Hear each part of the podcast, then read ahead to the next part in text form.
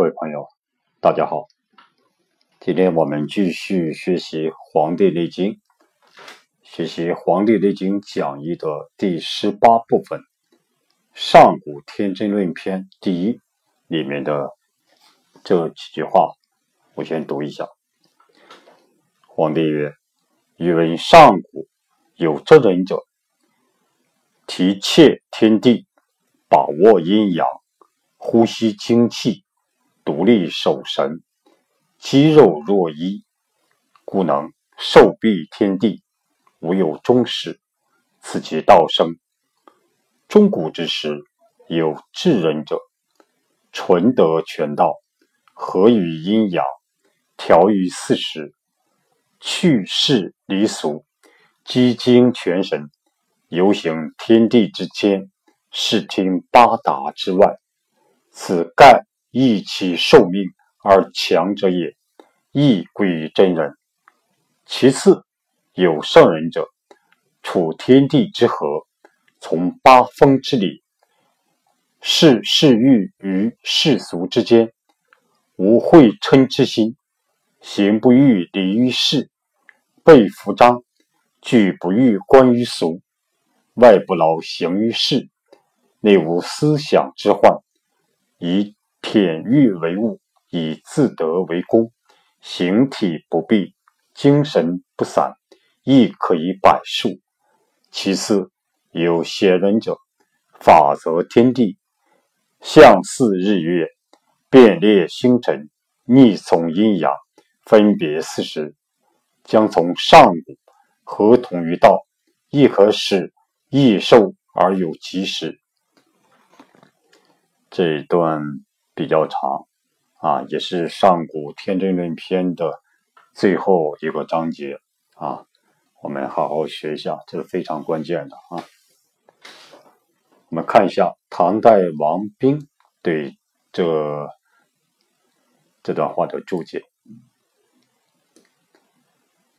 皇帝曰：“欲闻上古有真人者，其切天地，把握阴阳。”啊，这句话。王明这样解释：“真人为成道之人也，就是真人啊，被他称为成道，已经啊成道之人。夫真人之身隐现莫测，就是说这个成道之人，这个真人，这个身啊，他这个身。”隐现莫测啊，这个隐是隐没的意思，现是出现的意思，莫测就是无法预测，就是真人之身隐没出现啊，无法预测。其为小也，入于无间。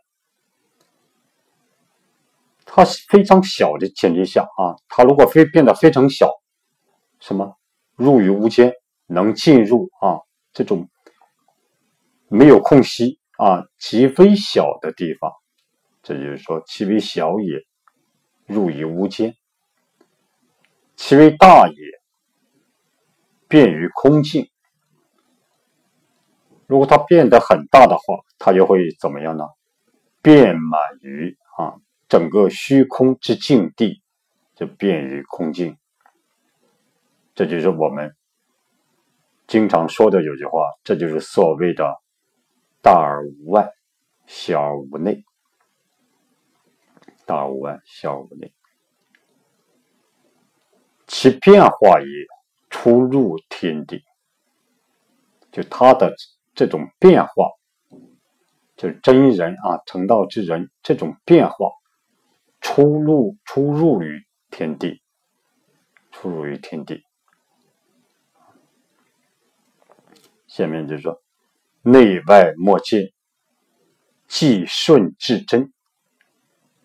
内外莫见什么意思呢？就是说，内和外啊，寻不到它的踪迹。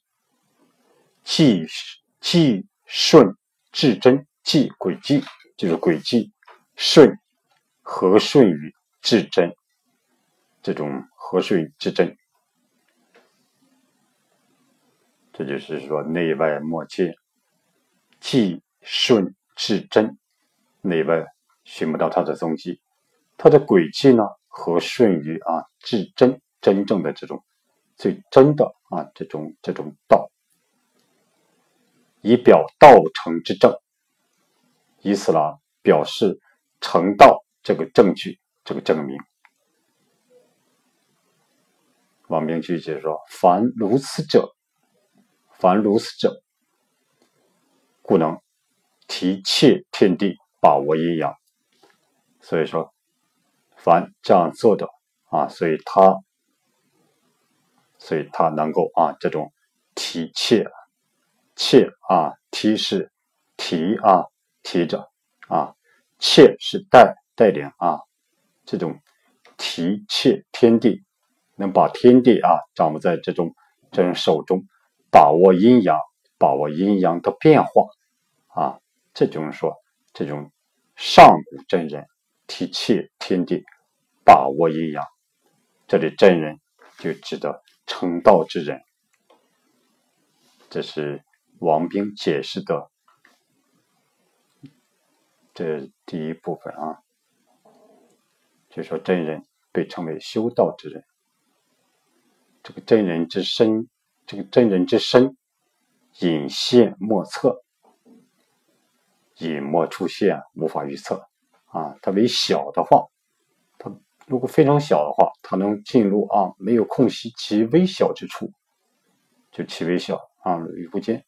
其为大，它如果变化非常大的话，它也会变满于，就是变于空境，变为整个虚空之境地。啊，这所说的我们所说的。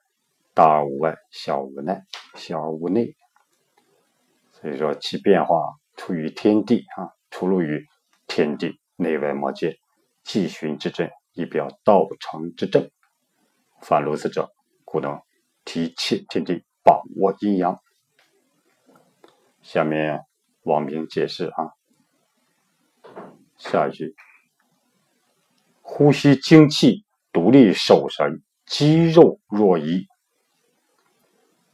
马明哲解释了：真人就修道之人，心合于气，心合于气，气呢合于神，这个神就是神明，合于神明，气合于神明。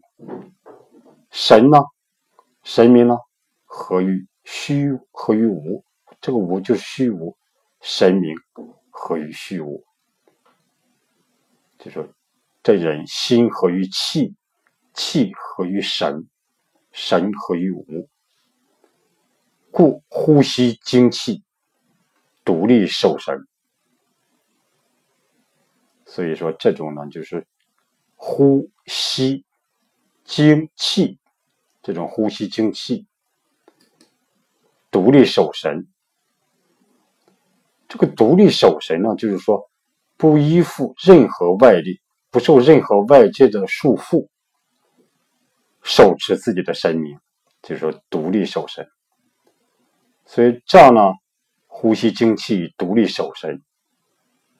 肌肤若冰雪，绰约如处子。肌肤像冰雪一样啊，白细，绰约如处子这种绰约的风姿。就像处子一样，这段呢是出自这个“肌肤若冰雪，绰约如处子”，出自《神仙传》里边有几句话，就是说：“渺孤舍之山，有神仙居焉，肌肤若冰雪，绰约如处子，不食五谷，西风引露。”乘云去，欲飞龙，而游乎四海之外。这个写的非常的美哈，就是说，这个《神仙传》里面说，渺孤舍之山，这是一个地名哈，渺孤舍之山有神仙居焉，有神仙啊居住在这个地方。肌肤若冰雪，绰约如处子，不食五谷，他不吃粮食，吸风引露，他吸啊这种呼吸的吸，吸风引露，这种吸风啊引这种甘露，乘云去，乘着云，遇飞龙，驾着这种飞龙，而游乎四海之外，而在四海啊这种游行啊。这里说，肌肤若冰雪，吹如处死。这个出处在这个地方。下面我们看一下，肌肉若一。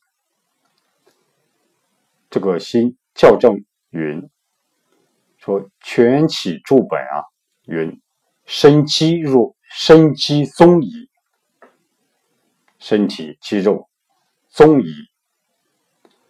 杨善说，杨尚善他说。真人身之机体与太极同治。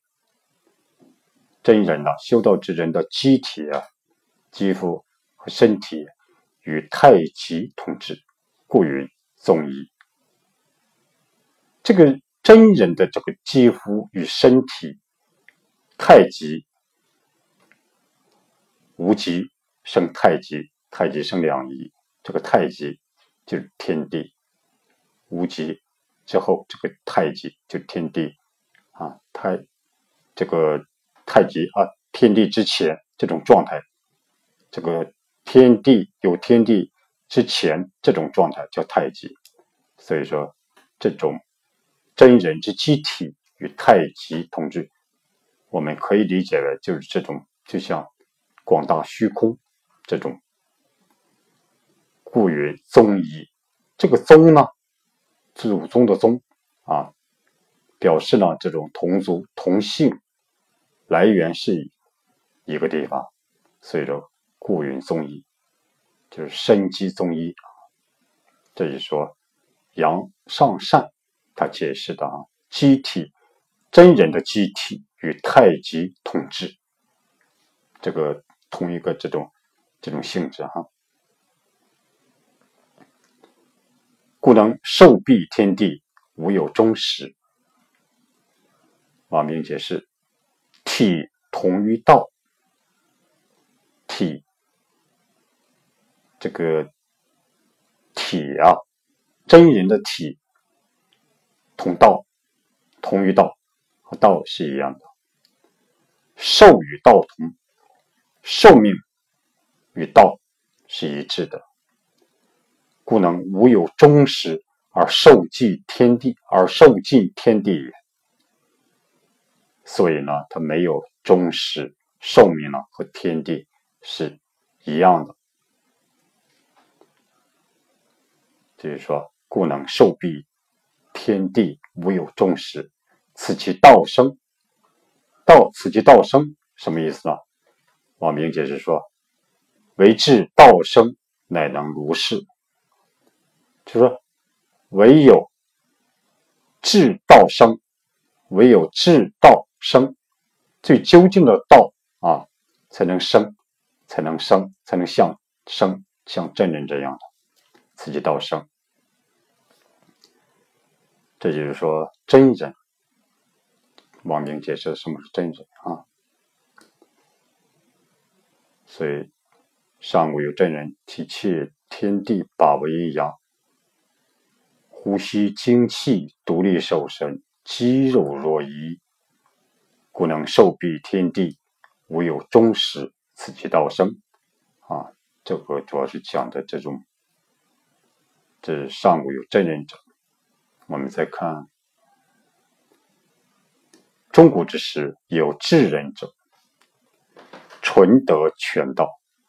中古之时有智人。智人者，纯德全道。王兵解释啊，全其智道，故曰智人。这什么意思呢？我们可以理解为完全和至道相合，完全和至道最究竟的道相合，故曰智人。所以被称为智人。他继续解释说：“然智人以此淳朴之德，全比妙用之道。”就是说，然而这个智人以他们的这淳朴之德，淳朴的这种非常淳朴的德行，这种德，全比妙用之道。就是说，妙用之道达到了完全，啊，全比妙用之道。这个新校正云就借用杨善上这句话说：“杨上善，杨上善说啊，积精全神，能治于德，故称智人。积精全神，就是说。”积累精气，富其全身。积累精气，我们把这种积积累啊，积累这种精和气，富气全身，让它达到这种神全的这种境界。说积精全神，能治于德。能治于德什么意思呢？就让德达到极致，故称智人。这是杨善。杨上善啊，他说的这句话：“积精全神，能治于德，故称智人。”下句：“合于阴阳，调于四时。”王兵解释：“和为同和，调为调试，就是和谐于阴阳。我们要这种这种智人啊，他和谐于。”和谐于阴阳，调适于四时。这个春夏秋冬，这是四时。他继续讲：言智人动静，智人啊，中古时期这个智人动静必适中于四时生长收藏之地。就是说，言中古时期这个智人，他们的动和静。前前几章我们也讲过，动静上就是起居啊，必适中于四时的生长收藏之地，就春生夏长秋收冬藏这个时令，就是他们的起居动静必适合于这种四时生长收藏这个时令。参同于阴阳寒暑升降之宜。参同，这个参参加的参，同学的同，参同，这个解释为这就是人的形体，智人的形体，形体于阴阳寒暑升降之宜，就是人的形体，智人的形体一定要适宜于阴阳。寒暑的升降，适宜于啊。这就是说，合于阴阳，调于四时，动静居住必适于四时的生长收藏。人的形体与阴阳寒暑升降比较适宜。下面还有就智人啊，中国的智人，去世离俗。积精全神，去世离俗，积精全神。王明这样解释说：心远世分，心远离这种世俗的纷纷扰的纷纷乱的纷，心远世分，身离俗染，染着的染，熏染的染，身远离世俗的熏染和染着，就是说。去世离俗，积精全神。王明解说：心远世分，身离俗染，心远离这种世俗的纷乱纷扰，身远离世俗的染着和熏染。如果这样做呢？所以故能积精而复全身，所以呢就能积精累气而复其全部的神灵。让神权、神权啊达到一种完全完备，这就是说，这是去世离俗，几经全身。下面是这个智人啊，游行天地之间，视听八达之外。这个王明解释说：“游行天地之间，视听八达之外，神权故也。这种神神明，他是权啊，神权，所以他能够做样，能够做到这样，就是游行天地之间，视听八达之外。”这个耿桑楚曰：“神权之人，不虑而通，不谋而当，经照无外，至明宇宙，若天地然。”这句话是根据是出自于这样的啊，我们读一下啊。故圣人之治万物也，全其天也，天权。则神权矣。神权之人，不虑而通，不谋而当，经照五外，至明宇宙，得若天地。然上为天子而不骄，下为匹夫而不昏，此之为权道之人。这就是要达到一种清净无为的自然境界，超脱一切荣辱得失的思虑，容身于道中，从中。而获得至真之道，所以说，这只这里讲神权之人不虑而通啊，不用过多的这种思虑就通达；不谋而当，不用过多的计谋就会承受啊这种担当。又语啊，我们看下面又语啊。这中国世界之人，体合于心，心合于气，气合于神，神合于无。气有介然之有，为然之因，虽远寄八荒之外，尽在眉睫之内。来于我者，吾必尽之之。这什么意思呢？就是体，这个智人的体。合于心，心合于气，气合于神，合于神明，神明神又合于无，这个虚无。气有介然之有，这个介然之有，我们可以理解为就是如芥子般这么微小的东西。芥子是种非常微小的一种一种植物啊。气有介然之有啊。微然之音，微然之音就是非常微弱的声音，虽远寄八荒。这种远寄八荒，八荒是什么呢？我们讲一下，八荒也叫八方，指东西南北、东南东北、西南西北等八面方向，指离中原极远的地方。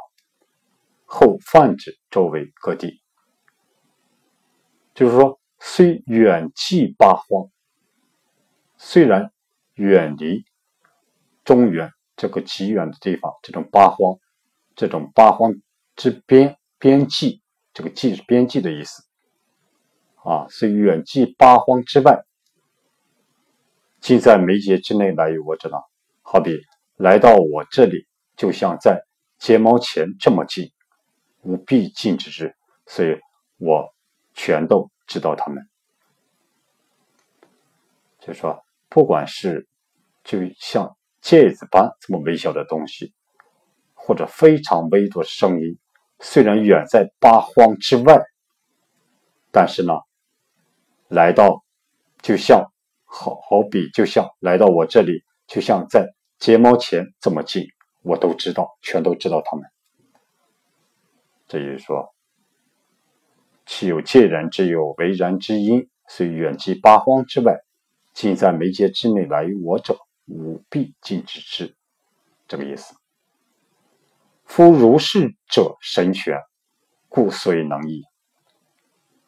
所以说，能达到这样的，全都是神权，这种神器很全、很完备，所以能矣，所以能达到，所以可以这样。下去啊。此盖益其寿命而强者也，亦贵于真人。这就是说，它也能增加强益其寿命，增加它寿命，身啊身自强固，亦贵于真人。就是王明解释说，同归于道也，就是同归于道。这就是说，中古时期有智人，这就智人。我们再看一下这个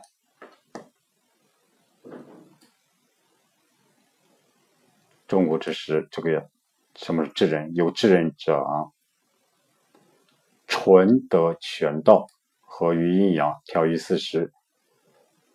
去世离俗，积精全神，游行天地之间，视听八达之外。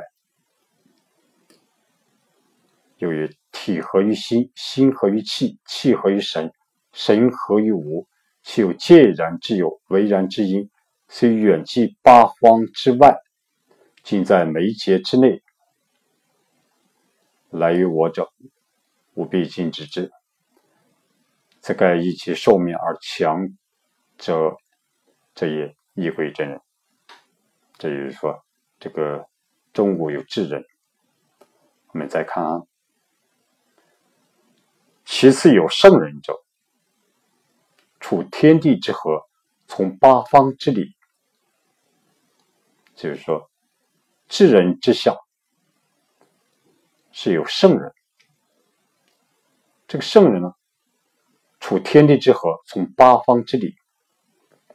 王明传解上，与天地合德，与日与日月和明，与四时合其序，与鬼神合其吉凶，故曰圣人。这就是说，与天地合德，与天地和他这个德，与日月和明和他的明。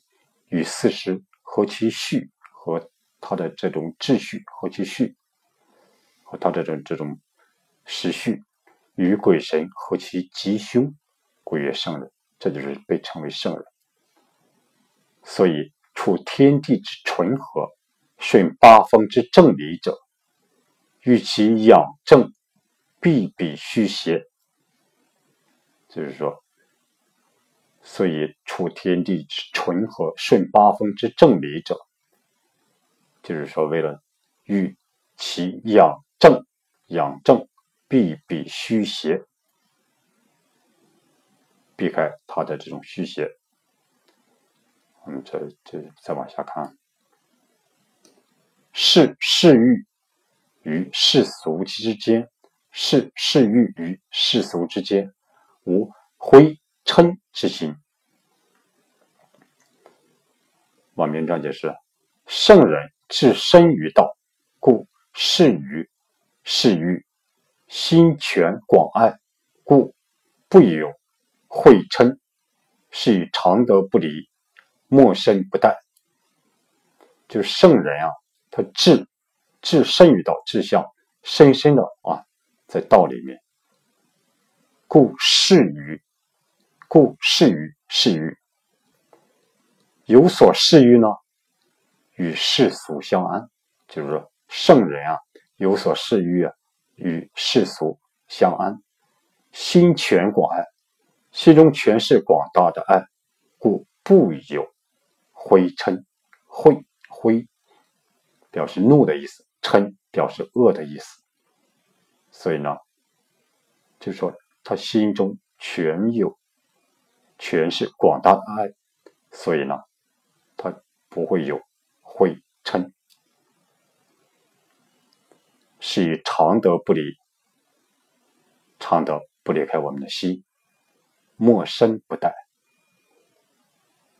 就这样，即便丧失生命，丧失身体这个生命不殆也没关系，也不危险。就是说。世世欲与世俗之间无灰尘之心。下讲行不欲离于世，被服章；举不欲观于俗，这就有意思啊。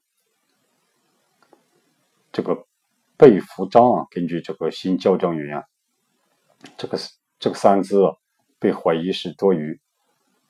为什么此三字上下文不属？被服章？我们理解一下：行不欲立于世，举不欲观于俗，是什么意思？王明这样解释啊：圣人举世行之，虽常在世俗之间。就是圣人的举世做事的行止啊，虽常在世俗之间，世俗的中间，然其见为。则与世俗有异啊。然而，这个圣人的见解和行为和世俗有不同，何者贵法道之清净也？为什么呢？圣人贵法道的清净，尊贵法道的清净，崇尚法道的这个清净。老子曰：“朕借用老子这句话曰：‘我独异于人。’”而贵求食于母，什么意思呢？我独异于人，我不同于啊这个这个其他的人，而贵求于母。我最向往的是什么呢？求食于母，母这是比喻为道，说在道中我渴求，我有有求可以求于道，所以说我不独异于人。而贵求食于母，我想在这个道里边获得这种这种营养。这就是说，老子说的“我不对于人，而贵求于母”。下面继续讲，这个圣人啊，外部劳形于世，内无思想之患。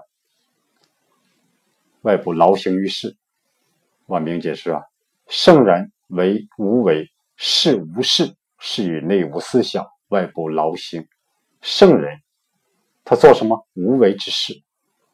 是什么呢？做什么事无事之事？圣人为无为，是无事啊，做无为之事，从事无事之事，是以内无思想，外部劳心。这样呢，就是说内没有思想，过多思想之患。外没有这种啊形体之劳，所以说外部劳形于世，内无思想之患。以恬恬余为物，以自得为功。这个恬恬静的恬，恬是静的意思，安静的；余是悦的意思，高兴的意思。法道清净，往明解释法道清净，视性而动。适合性，适于性而动。这个性是本性的意思，是本性而动，故悦而自得也。过，所以这种愉悦而自得，有所得啊。所以说，以田欲田欲为物，以自得为功。下句呢？形体不闭，精神不散。亦可以百数。王明解释是：外不劳形，在外不劳自己的形体，不让自己形体会劳累；内无思想，内无思想之患，没有过多的思想这种顾虑，故形体不闭。这个闭是疲弊的意思，故形体不疲乏，不疲弊。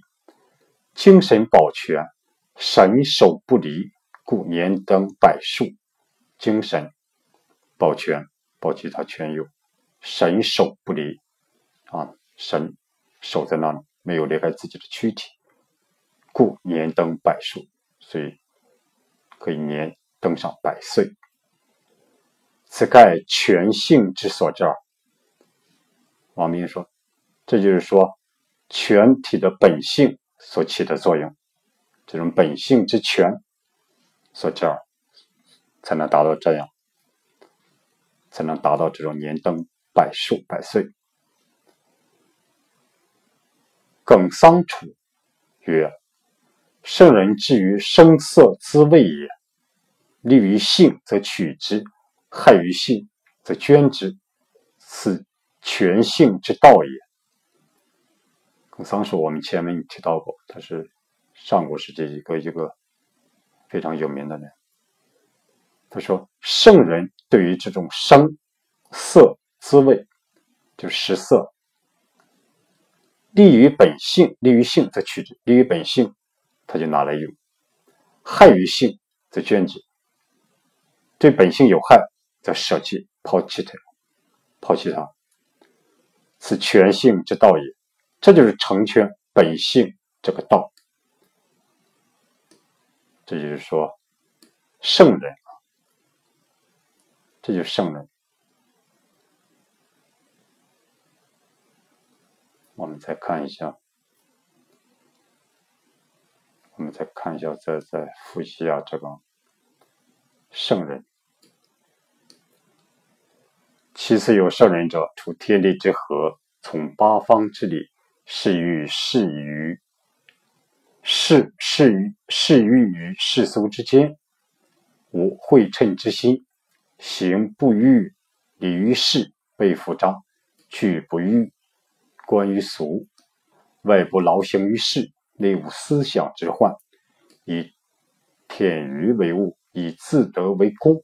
形体不不异，精神不散，亦可以百数。这就是说，圣人。圣人之后呢，是贤人。我们再看一下什么是贤人。其次有贤人者。法则天地，象似日月。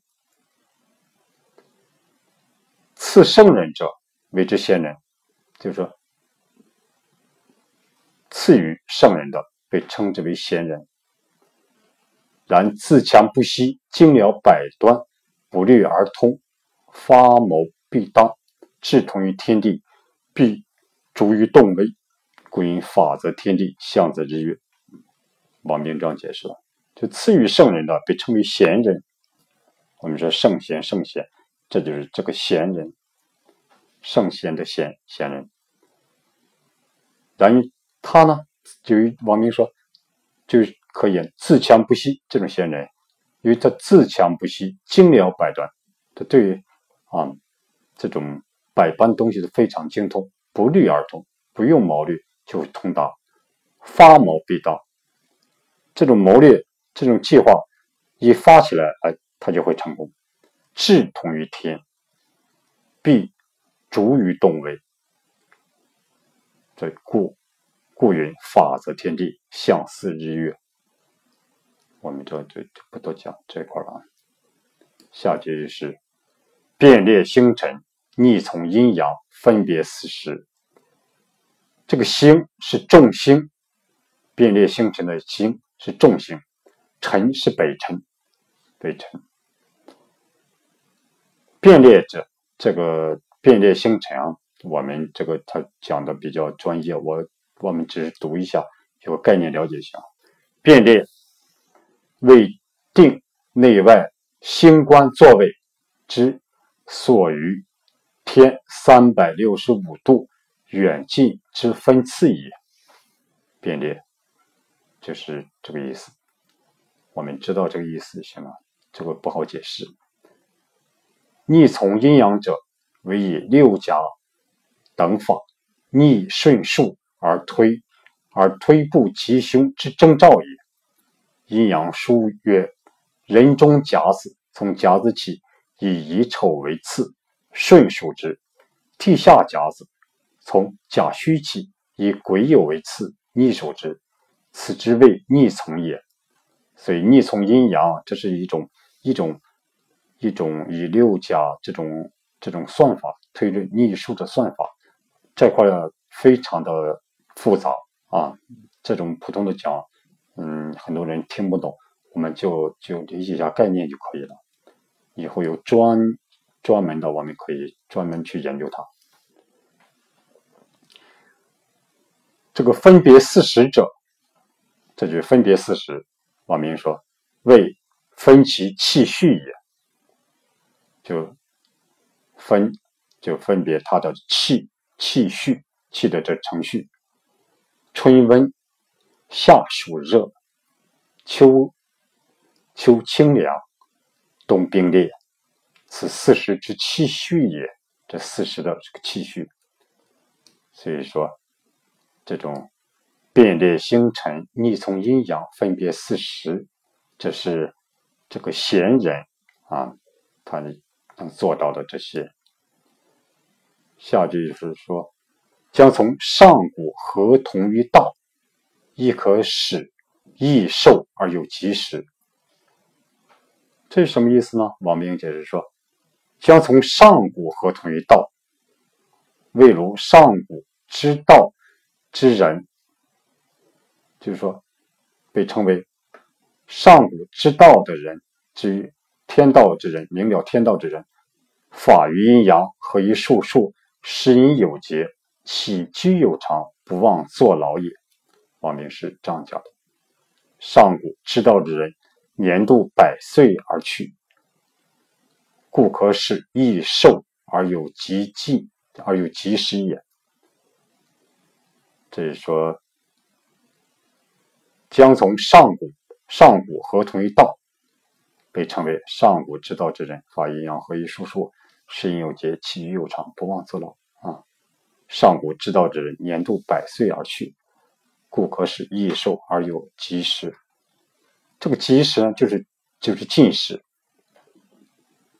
就好比是，而彼之智人圣人，则有所终结耳。就是说比这种智人和圣人，这个这个贤人，嗯，他有有终，有这种寿命有尽，所以说，他不同于这种智人和圣人。所以说，我们再看一下，再复习一下这个这个贤人啊。其次有贤人者，法则天地，象似日月，变列星辰，逆从阴阳，分别四时，将从上古合同于道，亦可使益寿而有其时。这就是说讲的这种贤人。所以这一节我们就。根据王冰啊对这个这段注解，我们讲的这种这个真人、智人、圣人、贤人啊，我们分分别都都理解了解一下。今天呢，我们就讲到这里，大伙呢可以关注着我的微信公众号“和祥居”，和谐的和，吉祥的吉，这个居住的居，和祥。居和谐的和，吉祥的祥，居住的居，这个上面有文字版的啊，这种文章，这篇文章，希望大伙呢互相印证学习，有所收获，谢谢大家。